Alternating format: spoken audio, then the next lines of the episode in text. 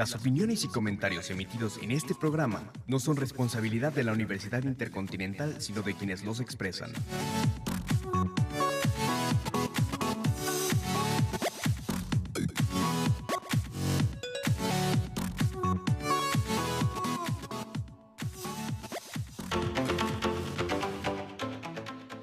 Bienvenidos a Eduicast espacio radiofónico de reflexión y análisis sobre los diversos temas que tienen lugar en el ámbito de la educación y la escuela en México. Este programa es producido por la licenciatura en Pedagogía.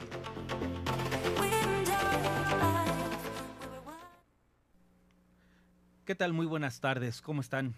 Soy Omar de la Rosa López y les doy la más cordial bienvenida a esta quinta y última emisión eh, del año y también de nuestra primera temporada de este programa Eduicast. En este momento son la una con siete minutitos de la tarde, es 5 de diciembre del 2019. Estamos en vivo vía Week Streaming Media desde la Universidad Intercontinental. En nuestras redes sociales, en Twitter, arroba Educast y en Facebook, Educast. Por favor, escriban si tienen alguna duda, algún comentario, para que nosotros interactuemos por estos medios digitales y será un placer conocer sus inquietudes y preguntas. Eh, pues también agradezco a las autoridades que durante este, estos días, estos programas, han facilitado la realización de este programa radiofónico. Sin el apoyo y sin la fe en este proyecto, pues bueno, nada de lo que hemos escuchado eh, tendría, tendría vida, hubiera sido posible. Y sobre todo a nuestro capitán de este pequeño velero radiofónico, mi querido Beto, muchísimas gracias por todos estos, estos programas y el apoyo incondicional, Beto, gracias. Pues miren, el tema, el tema que hoy vamos a discutir es el de dispositivos pedagógicos en la era digital. Y para mí es realmente un placer muy, muy grande presentar a dos profesores que, además de ser colegas de profesión, colegas de, disciplina, son unos grandes amigos, ¿no? Y que amablemente han aceptado estar aquí para compartir sus ideas y abonar a la reflexión del tema que hoy nos ocupa. Eh, las admiro y las estimo mucho, en verdad, Gabo, Giorgio. Gracias, gracias. Muchísimas gracias por la invitación. Eh, y pues bueno, pasamos a la presentación de las, de las credenciales muy, muy, muy rápidas y muy breves para ya empezar a comentar y discutir el tema de, les comentaba, dispositivos pedagógicos en la era digital. Jorge Luis Paz Vázquez es licenciado y maestro en pedagogía por la UNAM. Actualmente estudia el doctorado en pedagogía en la misma universidad y es orgullosamente profesor WIC. Así es, muchas gracias. ¿eh? Dos años más o menos. sí, más o menos, más o menos. Pues muchísimas gracias por andar por acá y pues por haber aceptado la, invitación. ¿Algo más que desees agregar a esta pequeña...? No, muchas gracias por la invitación y pues ojalá y sea una charla muy divertida. Verás, no, conociéndolos va a ser muy divertida seguramente, ¿no? Y en segundo lugar tenemos a Gabriel Alejandro Álvarez Buenas Hernández, tardes. mi buen Gabo. Buenas tardes. Es licenciado, maestro y doctor en pedagogía por la UNAM. Realizó una estancia postdoctoral en el ISUE, que es el Instituto de Investigaciones sobre la Universidad y la Educación de la misma universidad en la UNAM. ¿En qué año fue más o menos esto? Ella fue en el 2017. 2017. 2017 18, algo así, a un añito estuviste por allá. Y actualmente es eh, eres investigador en la UPN, ¿no? Así es, profesor e investigador de tiempo completo en la UPN. En la este, Universidad Pedagógica Nacional. Pues muchísimas gracias, Gabo, pues por gracias andar, a por ti, andar Omar, gracias a, las autoridades de la WIC por aceptar, eh, por invitarme y, pues bueno, eh, espero compartir con ustedes conocimientos, reflexiones y abonar al aprendizaje de los estudiantes. Sobre todo, sobre todo. perfecto, gracias. el intelectual de aquí. Eso. bueno, entonces, a ver, vamos entrando en, en, calor. Dispositivos pedagógicos en la, en la era digital. Hace mm, no mucho en algún librito por ahí leía algo que dicen, que dijo Sócrates, ¿no? Que según es esto. El camino a la sabiduría comienza por definir los términos que vamos a utilizar y creo que es lo que debiésemos eh, empezar a, a, a discutir. Eh, el título del tema es grande, dispositivos pedagógicos en el área digital, y hay varios conceptitos me parece interesantes que tenemos que ir, que, tenemos que ir desmenuzando, ¿no? Giorgio eh, Agamben dice que la terminología es el momento poético del pensamiento. Tal vez entonces sería momento de ponernos poéticos, ¿no creen? Así es. De acuerdo. Hay una serie de preguntas que ya antes de empezar el programa, bueno, días antes les había ahí más o menos aventado al aire y serían estas, ¿no? ¿Qué es un dispositivo pedagógico? ¿Cómo entenderlo? ¿Qué lo caracteriza? Si hay dispositivos pedagógicos, también los hay no pedagógicos. ¿Cuál sería la diferencia entre unos y otros si es que existiera eh, eh, una diferencia entre ambos? ¿Qué es lo digital? ¿Qué es la era digital? ¿Qué la caracteriza? En fin, una serie de interrogantes que no sé si nos dé tiempo en, estos minutos próximos de abarcarlas todas, pero la intención es este, comentar lo más que podamos e intentar, por supuesto, al final del programa tener algo, algo claro, una conclusión concreta sobre lo que estamos discutiendo. Y empezaríamos entonces con qué es un dispositivo. Así, ¿qué, qué, qué, qué podrían ustedes decir, abonar acerca de esta palabrita? ¿Qué es un dispositivo? Pues mira, este, gracias Omar otra vez. Y bueno, pues yo te quería comentar primero eh, que en los diferentes diccionarios se pueden encontrar muchas definiciones sobre lo que es un dispositivo y pueden tener muchas características. De hecho, hay definiciones sobre todo tecnológicas, eh, hay algunas jurídicas y hay algunas del ámbito de la organización. Pero lo que sí tendríamos que señalar, a pesar de que son definiciones, digamos, de diccionario, que no son técnicas, es que todas tienen que ver con estrategias y acciones. De acuerdo. Eso sería un primer acercamiento y es importante porque yo creo que, no sé, Gabo, pero conforme vayamos avanzando, vamos a encontrar algunos elementos que a pesar de que son de, definiciones en, el, en la cuestión filosófica, van a tener coincidencias y de, hecho se van a entrecruzar varias de esas definiciones. Claro. Sí, de, acuerdo con, Jorge. Es difícil encontrar, me parece, una definición que abarque pues las distintas posturas, ¿no? Y, pero ciertamente es, podríamos eh, resumir que es una acción dirigida a personas precisamente, ¿no? Y en esa acción, en, esa, en esas estrategias, pues se involucran una serie de elementos que le van a dar cuerpo a dicho dispositivo, ¿no? Podríamos discutir cuáles son esos elementos, normas, este, políticas, incluso personas, ¿no? En el caso de lo educativo, pues contenidos curriculares, estrategias didácticas y todo eso en suma, pues van dando lo que pudiéramos entender el dispositivo, pero ciertamente es una estrategia, es una acción y esa acción va dirigida pues a personas y a, provocar además es deliberada, un podremos comentarlo. Es deliberada, sí. No, miren, la Real Academia de, de, la Lengua Española define de manera muy breve, bueno, una de sus varias definiciones de dispositivo, da como cuatro o cinco, traigo la que más a colación embona con, con el tema de hoy, lo define así, mecanismo o artificio para producir una acción prevista. Michel Foucault sabemos, por ahí de los 70, cuando empezó a hablar sobre la gobernabilidad y sobre todo estas cuestiones de las relaciones de poder eh, eh, en sus obras, fin, principios, mediados de los 70, eh, ya utilizaba él esta categoría, ¿no? y en varias de sus obras para intentar explicar lo que él quería explicar. Dice en un librito que se llama ¿Qué es un dispositivo? Si no me equivoco es el nombre del libro de este Agamben, Giorgio Agamben, que le dedica todo un libro a esta preguntita que es un dispositivo, él en sus primeras páginas dice que si bien Foucault no define como tal qué es un dispositivo, sí podemos encontrar ciertos elementos para caracterizarlo, comprenderlo, ¿no? y a lo mejor hasta irlo identificando. Y aquí recupero lo que Foucault en una entrevista de 1977 eh, comentó en su momento voy leyendo punto por punto y vamos comentando esto de manera abierta, a ver, discrepancias, coincidencias.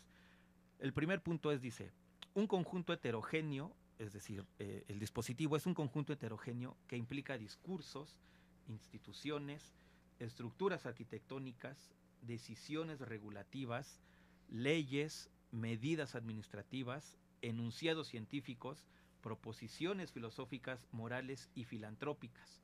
En breve, todo lo dicho y no dicho. Es decir, estos son los elementos de un dispositivo.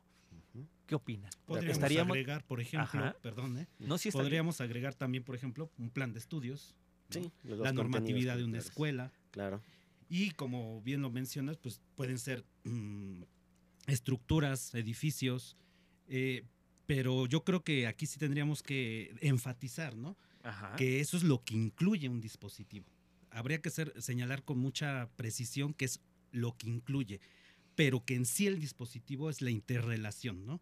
La red que se va a generar a partir de todos estos elementos. Y eso es algo muy interesante, ¿no? Porque ahí conviven entonces otro tipo de procesos en esas interrelaciones que tendríamos que ir Claro. desmenuzando. De acuerdo. Y a mí me gustaría agregar también a esta definición y a esto que, que, eh, que comenta este Jorge, que en los dispositivos y en, y- y en todo esto que hemos estado versando hasta ahorita, de, de manera implícita o, o explícita, si ustedes quieren, hay una relación entre el saber y el poder. ¿no? Ahí está. El claro. poder me, eh, me parece que es un componente sustantivo de lo que sería un dispositivo y el poder se juega de, de modos muy complejos, no, no es una relación lineal, eh, de- ni, ni siquiera vertical, sino es una relación compleja que está eh, implícita en el, en el modo en el que los dispositivos se configuran y operan. ¿no?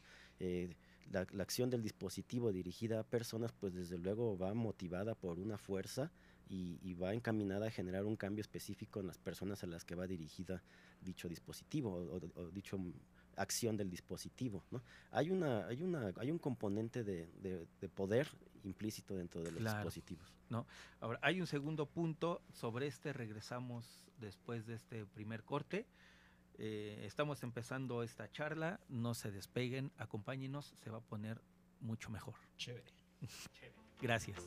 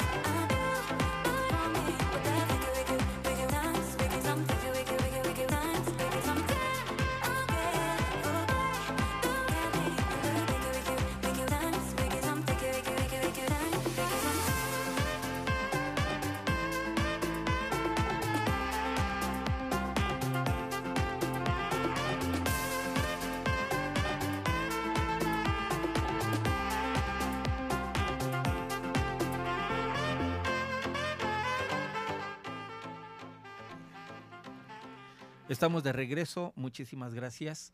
En vivo desde la cabina de la Universidad Intercontinental, vía Week Streaming Media, nuestra red social Facebook Eduicast, en Twitter arroba Eduicast. Cualquier duda, comentario, sugerencia, estamos, eh, estaremos gustosos de entablar contacto con, con usted. Pues bueno, ya empezábamos a, discutir esta palabrita que en sí misma nos podría llevar todo el programa, ¿no? Estamos creo que de acuerdo. Pero bueno, la intención no es quedarnos en este único, eh, eh, eh, único término, sino ir avanzando hacia lo que nos convocó, precisamente, que es dispositivo pedagógico en las eras digitales. Pero nada más un unos últimos apuntes sobre esta, eh, sobre esta primera parte, pues. Ya decíamos entonces que un dispositivo pudiese ser cualquier cosa, ¿no? Ahora, la otra, el otro elemento que, Foucault le, deposita, pues, o encuentra en los dispositivos, y lo leo textualmente, va a decir que es una especie de formación que en un determinado momento histórico tuvo como función principal responder a una urgencia. El dispositivo tiene una función esencialmente estratégica. Y quiero pensar que si tiene una función esencialmente, eh, esencialmente estratégica, es porque va a atender la urgencia del contexto. De acuerdo. ¿no? Bueno, eh, intentando ir ahondando, ¿cuáles urgencias creen? Primero, ¿qué opinan de este segundo elemento que otorga Foucault a- a- al concepto dispositivo? Y después, ¿qué urgencias encontraríamos en nuestro contexto que debiesen ser atendidas en este asunto? Bueno, muy importante esta segunda definición que nos, nos trae Omar. Me parece que def- eh, poner sobre la mesa la, la situación histórica creo que abona precisamente a la importancia del dispositivo como una estrategia que también lo dice la misma definición. Claro. ¿Cuáles serían las urgencias inmediatas, actuales, 2019, Ciudad de México, Universidad Intercontinental o, o- o- o en este contexto? Pues habría que, que ver, hacer, ser, ser intelectuales y analíticos sobre cuáles son las, las circunstancias que nos están de alguna manera motivando a, a realizar ciertas acciones en, dentro de los espacios educativos para poder de alguna manera encontrar cuáles son los elementos más, es- más urgentes de los dispositivos y que van a generar estas acciones hacia las, las personas que supuestamente van dirigidas, ¿no? Claro. Sí, mencionabas que eh, un elemento importante en los dispositivos es lo de la urgencia. Yo te puedo poner un ejemplo sencillo, ¿no? Por ejemplo, la familia. La familia surge por una urgencia. Esa unidad básica de congregación, de pri- ese primera institución que reúne una comunidad y que de alguna manera es, eh, se podría decir que durante la historia ha fungido como un espacio en donde las personas eh, tienen un tipo de seguridad, ¿no? No nada más eh, ontológica, digamos, o sea, existencial, sino también una seguridad frente al ambiente, ¿no? O sea, las primeras comunidades Claro. que inician como una familia o con una familia tienen ese, esa intención, ¿no?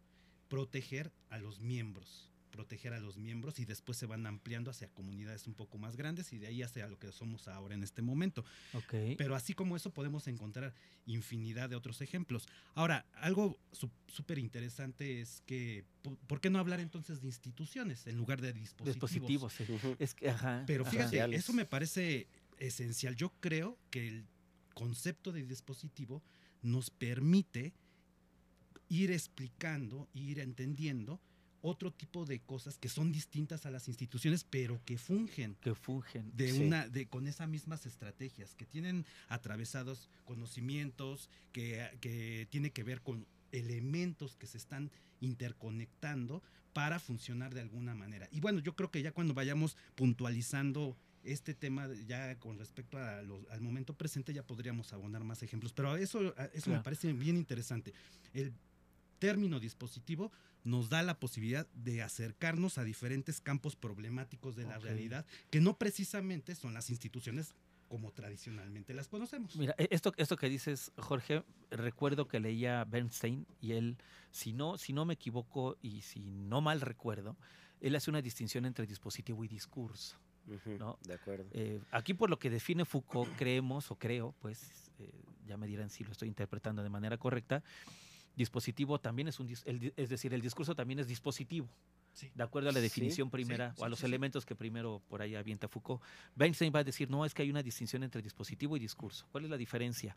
El dispositivo es el medio. ¿no? Por el cual transita El y se distribuye, ¿no? El Eh, El, discurso. El discurso. Exacto, soy claro. Bueno, eh, eh, ¿con cuál nos tendríamos o- o- o que, que inclinar? Tendríamos que pensar ciertamente lo que dice Weinstein, es decir, discurso es una cosa, discurso es el, eh, perdón, dispositivo es el medio y discurso es el contenido del dispositivo, o nos quedamos o nos quedaríamos con esta primera definición de Foucault, que, que- el discurso también a su vez puede ser dispositivo. Pues entonces tendríamos que empezar a definir qué entendemos por discurso o, qué este autor está entendiendo por discurso. Si realmente estamos entendiendo estos como metarrelatos, ¿no? Eh, que están allí de, de- de modo sustancial, en este caso dentro de los dispositivos, pues Ajá. tendríamos que, que separarlo, aunque, aunque siempre tenerlo hermandado con, eh, con el dispositivo, ¿no? Ahora, ¿de qué modo hacemos evidente los discursos para poder entender de qué, eh, de un mejor modo cómo operan los dispositivos? Pues tendríamos que entrar ahora sí a los a las experiencias y a los relatos de las personas que están viviendo precisamente el, el- el operar de los dispositivos, ¿no? Y también desde donde se gestan ciertas estrategias que le van a dar cuerpo a los dispositivos, pero si planteamos el discurso como precisamente esos relatos o esas, este, esos de, de algún discursos vivos o, o- o vitales, de inquietudes vitales, pues podría ser que sí te- tengamos que separarlo, ¿no? Ok.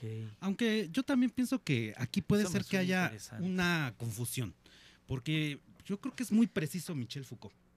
Dice que es un conjunto heterogéneo. Ajá. En eso consiste. Conjunto no que heterogéneo. eso sea el dispositivo. Entonces aquí más bien esa distinción podría ser una distinción analítica. Si queremos entrar así como en detalles muy minuciosos de a ver dónde está el dispositivo, dónde están los discursos, las ideologías que lo atraviesan, cuáles son los elementos, cómo eh, todo esto se pone en marcha frente a las personas, etcétera, etcétera. Pero en realidad Foucault fue muy claro. O sea, ¿qué es lo que puede contener un dispositivo? Pues entre tantas cosas, un discurso, discurso, pero un no lo está igualando. En ningún momento lo está igualando. Aunque, te vuelvo a repetir, este, me parece que tal vez sea una distinción analítica, ¿no? Una mera distinción analítica, pero me parece que son parte, no está peleada la definición de ninguno de, los dos autores. Eh, Agamben, yo me parece que, no, perdón, Gilles Deleuze Ajá. va a decir, por ejemplo, que pertenecemos a los dispositivos y actuamos en ellos. Eso es interesante, ¿no? Y ya es ahí donde se puede complicar y de momento decir, ¿y por qué no hablar otra vez de instituciones, no? Pertenecemos a los dispositivos y actuamos en ellos. Pero bueno, eh, vuelvo a repetir, este concepto nos da la posibilidad de abrirnos a muchos ámbitos que incluso tienen que ver y pertenecen exclusivamente al orden de lo discursivo, al orden de lo ideológico, al orden de lo legal, de lo normativo, y que no quiere decir que estemos igualando una con Una otra con cosa, otra. sino ahí están todos atravesados. Sí, amalgamados de Ajá. algún modo, ¿no? Sí, así Y en, y en ese pertenecemos y actuamos dentro de los dispositivos, pues está precisamente lo que comentaba hace un momento. O sea, los, lo- los relatos personales de las personas que, que están incluidas en los dispositivos son también elementos que nos pueden permitir encontrar la configuración general de dicho dispositivo, ¿no? Y donde pudiéramos encontrar también los discursos de los que hablara Claro. Omar hace un momento. Porque entonces, recuerdo también que Foucault habla de que el, el- el dispositivo tiene algunos dos elementos, lo- el enunciado y lo visible. Lo visible podríamos entender los discursos que se hacen manifiestos, en los- En, Manifiestos. en los contextos sociocultural y el enunciado no es precisamente lo dicho, pues es decir, el discurso es manifestación del enunciado, pero el enunciado en términos tal vez muy eh, gadamerianos es lo que se dice sin decirse.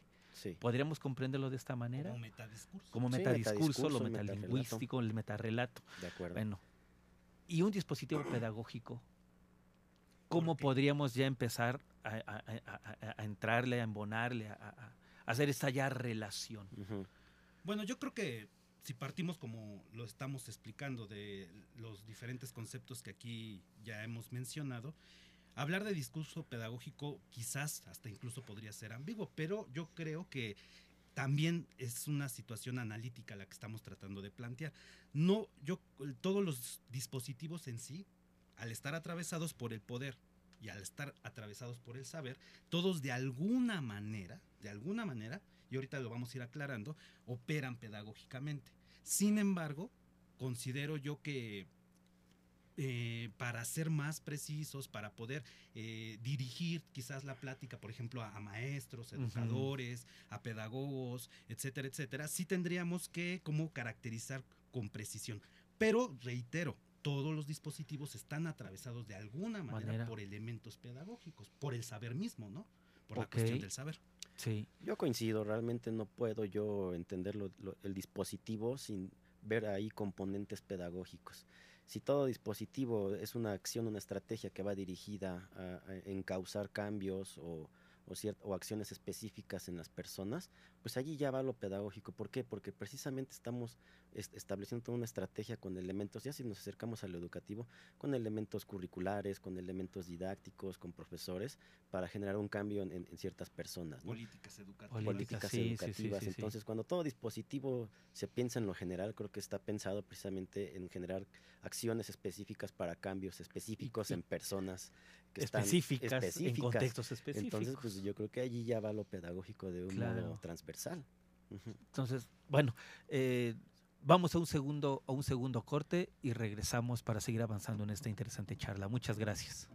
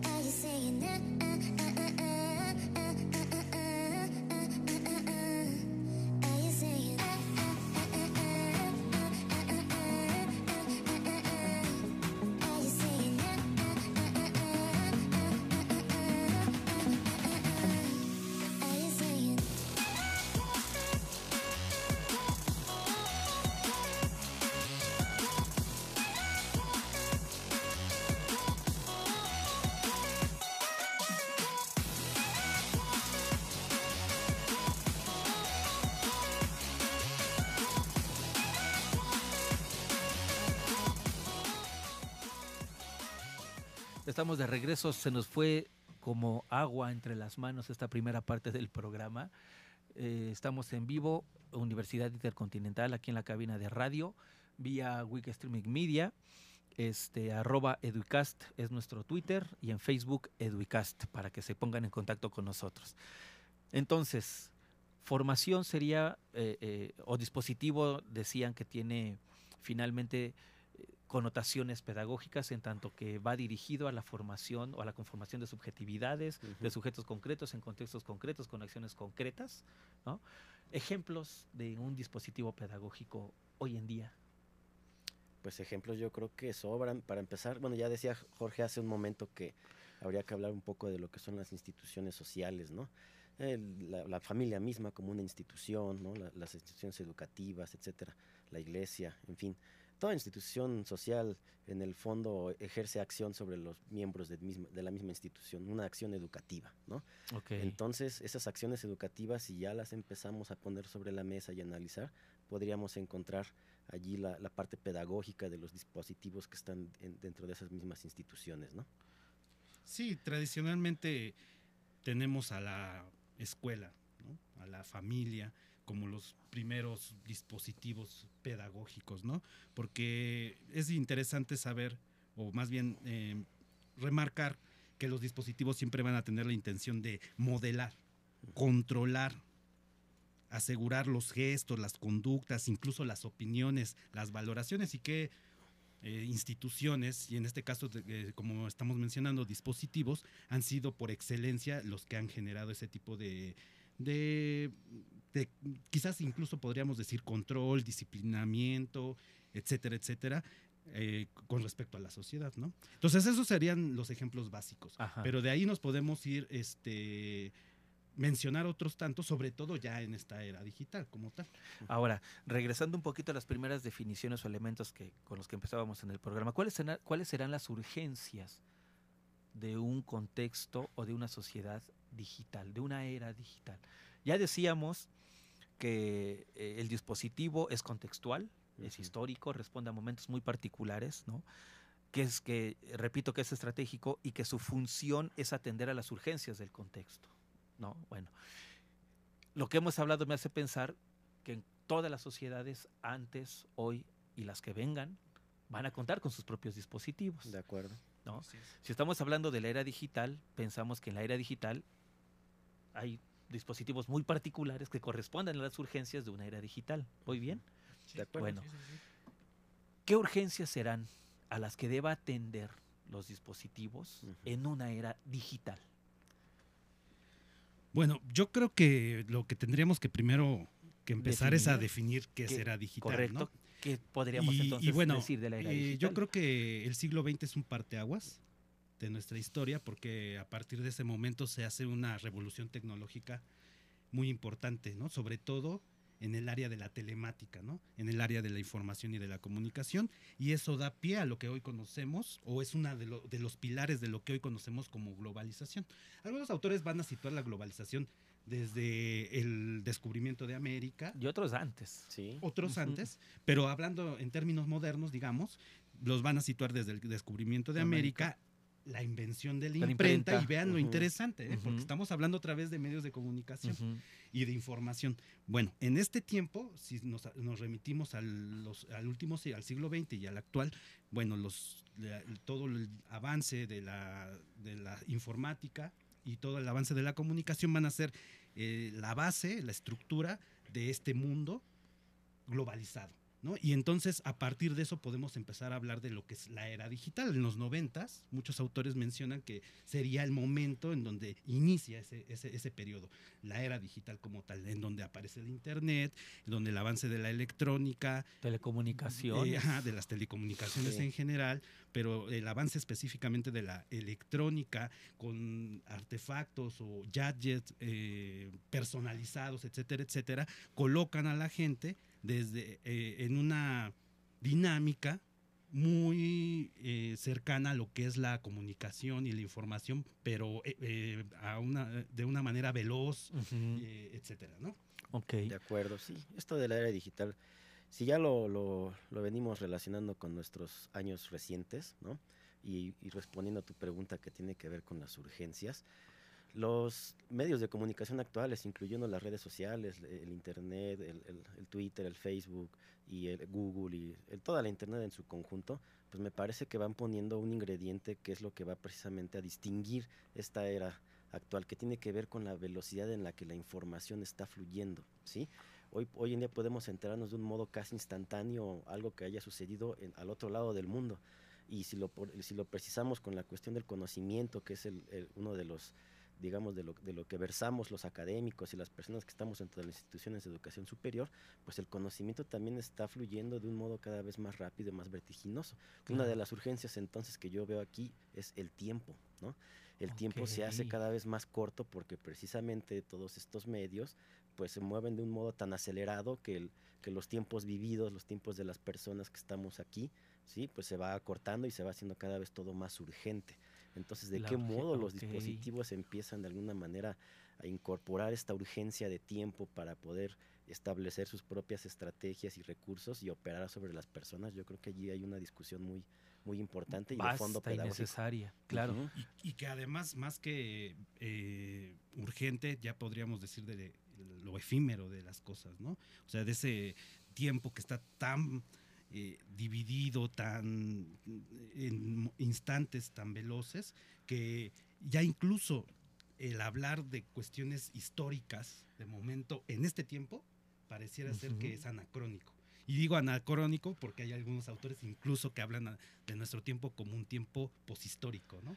En donde ya ni siquiera hay historia. Pero es más, eh, o tiene que ver sobre todo por esta velocidad tan enorme, este vértigo, esta Ajá. vertiginosidad con la que nos movemos, que, que parece que todos los instantes quedan inconexos. ¿no? Y bueno, pues esa es una de las urgencias que se tendrían que atender, justamente la velocidad, la el tiempo, la velocidad, y quizás aquí tendríamos que eh, añadir lo líquido, como diría Sí, Bauman, Bauman. ¿no? Sí.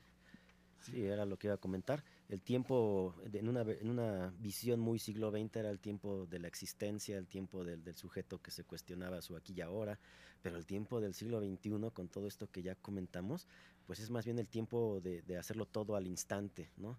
El tiempo de quererlo todo más urg- urgente, de quererlo todo a la mano, que, querer optimizar, o sea, ya, no, ya hoy en día es muy difícil invertirle a una clase cuatro horas cuando a lo mejor los mismos dispositivos digitales nos, están, nos pueden poner las herramientas para hacerlo en un menor tiempo, ¿no? Vivimos en tiempos impuestos, ¿no?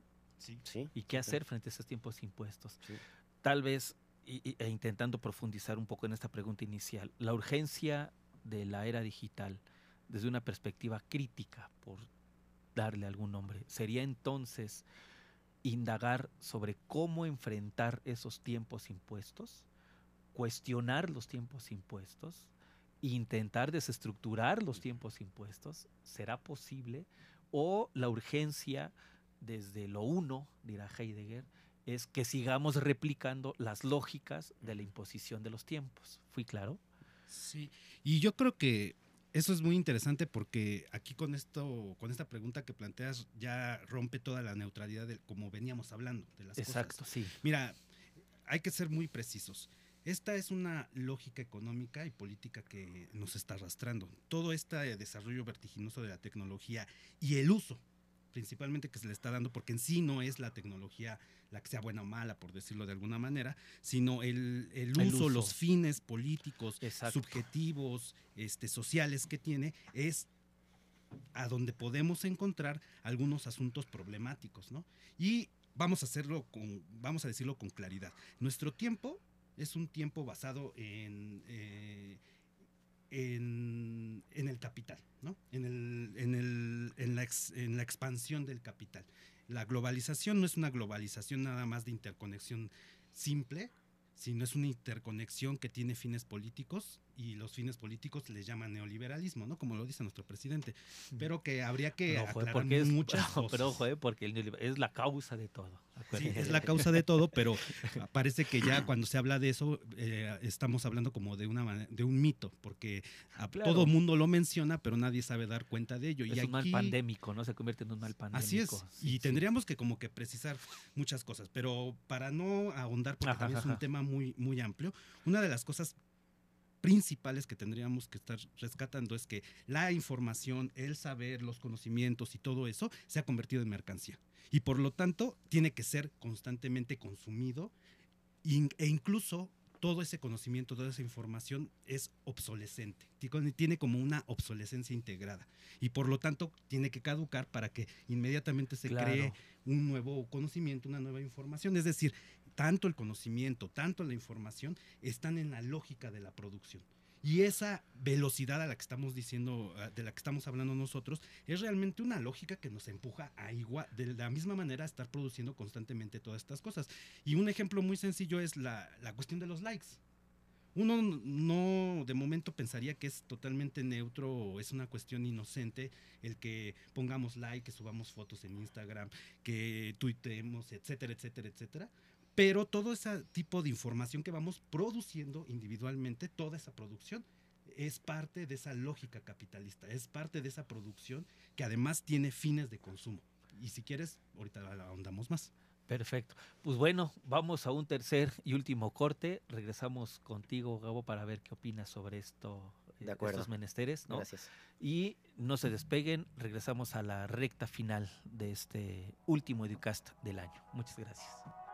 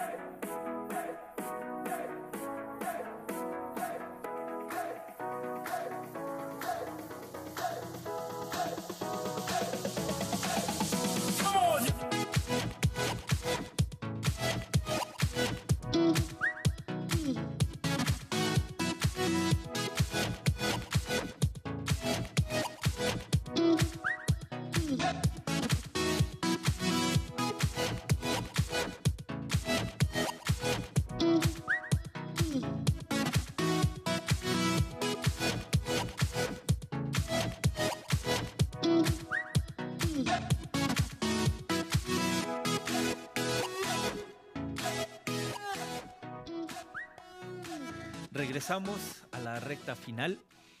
Eh, antes de este último corte ya hablábamos un poquito sobre el, eh, en la era digital cuáles eran las urgencias, la temporalidad, el tiempo, tiempos impuestos, etcétera, etcétera. Mi estimadísimo candidato a SNI, Gracias. el buen Gabo, no, y lo digo con todo respeto y admiración, por supuesto, y entre cuates que somos, Ujú. somos la pura guasa. De acuerdo. Pero, este, a ver, ¿qué, qué, qué, qué podrías decir a lo que había abonado Jorge antes de este último corte? Abonando, abonando precisamente a lo que ya comentaba Jorge y tú también, este, los dispositivos, bueno, sabemos que son, ya, ya, ya lo dijimos, están dirigidos a personas a, a- a modelar subjetividades, ¿no? El dispositivo entre mayor conocimiento, conocimiento tenga de las personas en las cuales está siendo dirigido, pues tendrá una op- operatividad pues más eficiente, digámoslo así, ¿no? Lo digo porque ahora con todo esto de las redes sociales, como lo estamos viviendo, ¿no? Twitter, Facebook, etcétera, el mismo Google, pues todos esos, eh, eh, todas esas herramientas eh, informáticas recopilan información de las personas. O sea, realmente hay radiografías precisas de lo que cada persona es a partir de lo que ha elaborado como acciones dentro de las mismas redes sociales, ¿no?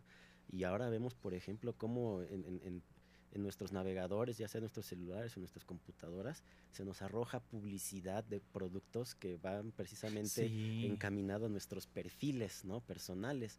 Y eso me parece que es un elemento también muy importante porque es precisamente el conocimiento que se tiene sobre nosotros. Nosotros ahorita somos sujetos inmersos en un gran dispositivo que no sé cuál sea la intención del mismo, pero pues allí está operando, ¿no? O sea, ahí está funcionando el ahí dispositivo. funcionando Mira. Foucault, Foucault de- define que al ser de naturaleza estratégica se trata de una cierta manipulación de relaciones de fuerza, de una intervención racional y convenida. ¿no? Más adelante va a decir, para que estas fuerzas se desarrollen en determinada dirección, sea para bloquearlas o estabilizarlas y utilizarlas.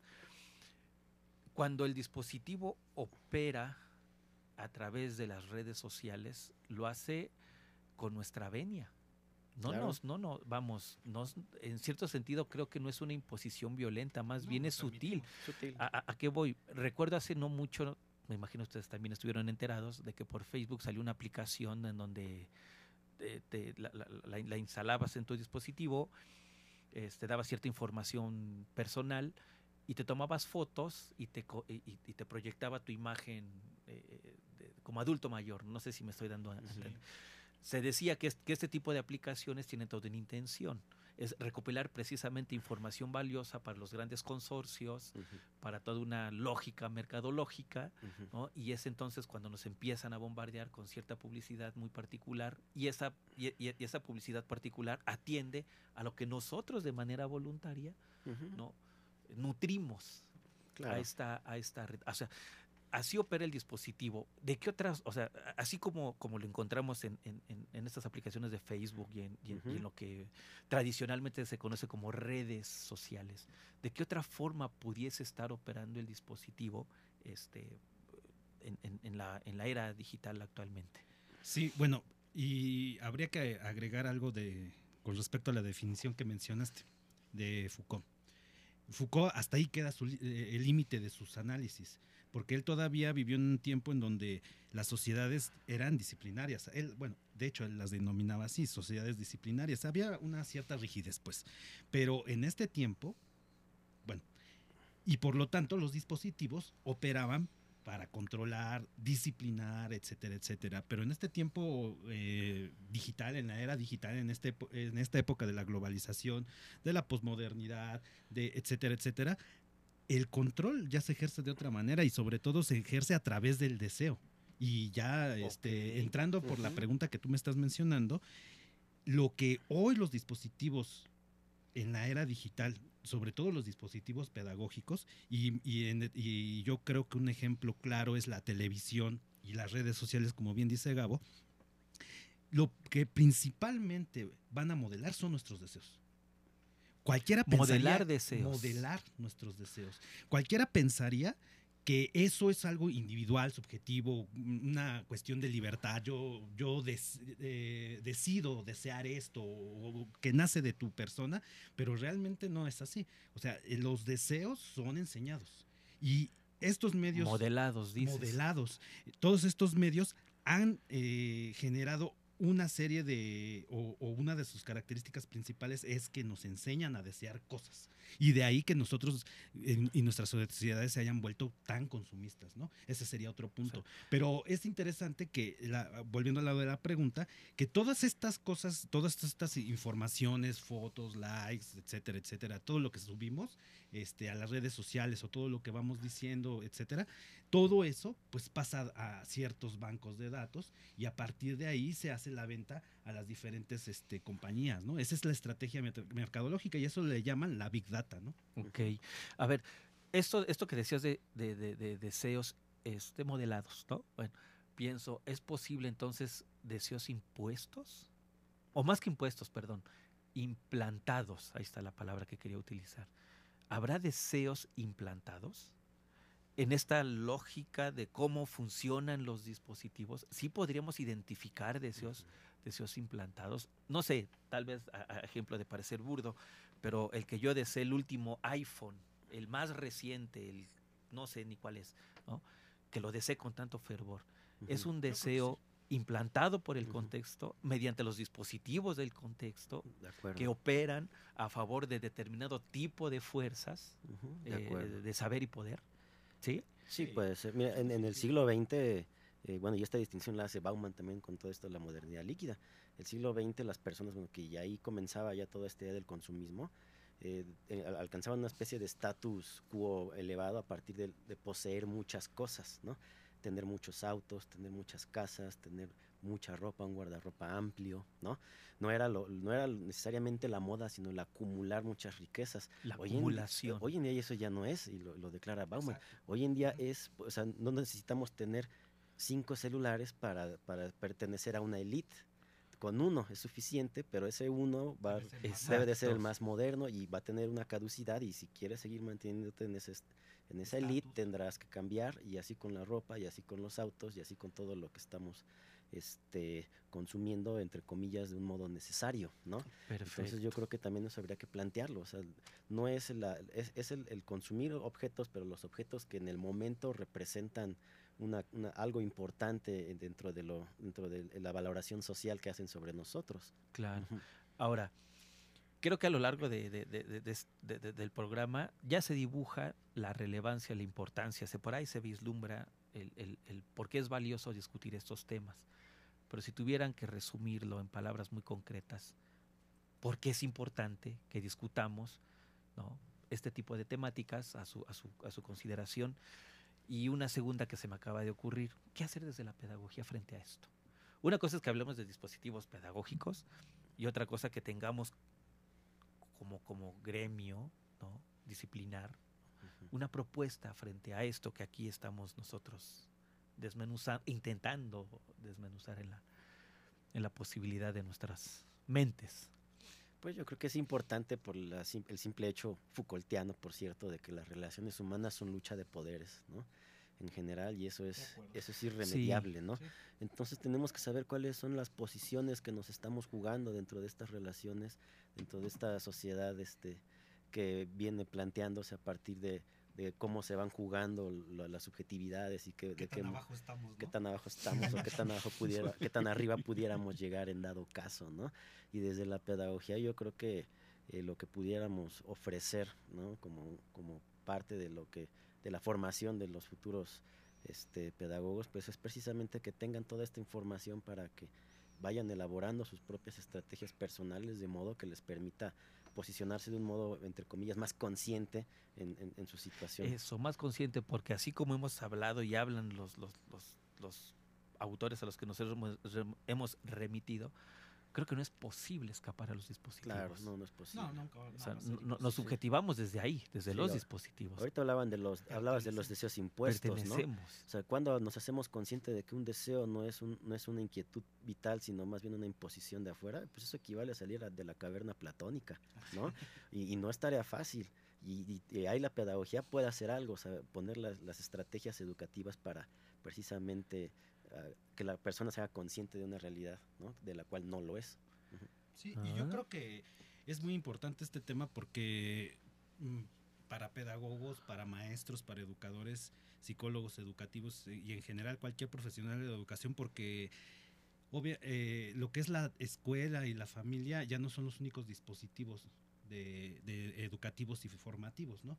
Eh, eh, ya hay en este tiempo muchos más dispositivos que tienen mucho más influencia, que han desplazado incluso a todas estas instituciones tradicionales que pues antes se consideraban la base, por decir, de la sociedad, ¿no?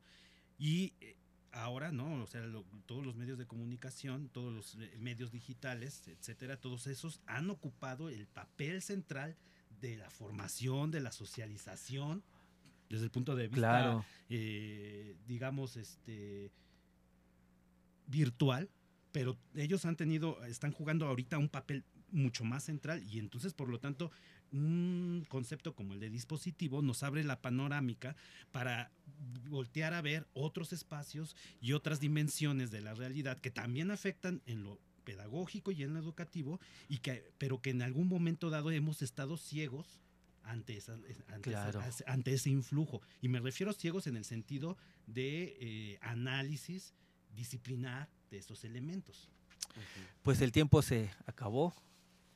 ¿Qué más desearía que tener mucho, mucho tiempo para seguir El platicando? tiempo tiene que ver con El- nuestros claro, tiempos actuales. De lo que estábamos hablando hace el ratito, de los tiempo. tiempos impuestos, ¿no? líquido Pero líquido. también que aceptamos y nos comprometemos a respetar también son las ambigüedades y creo que las claro, sí, sí, paradojas, sí, sí. ¿no? Sí, sí, sí. Curioso. Bueno, pues en verdad muchísimas gracias. No, pues, gracias Un placer este espacio, haberlo compartido y escuchado este como, como cada vez que los escucho en otros espacios y en otros Gracias, escenarios, ¿no? Traerlos aquí a esta cabina de radio para mí, créanme, fue un tremendo gustazo, Giorgio, No, Gabo. pues, muchas gracias Muchísimas gracias. Gracias, gracias, Omar. A todas las autoridades que hicieron posible eh, esta primera serie del programa Educast, a la maestra Mile por tener fe en este proyecto radiofónico con intenciones pedagógicas.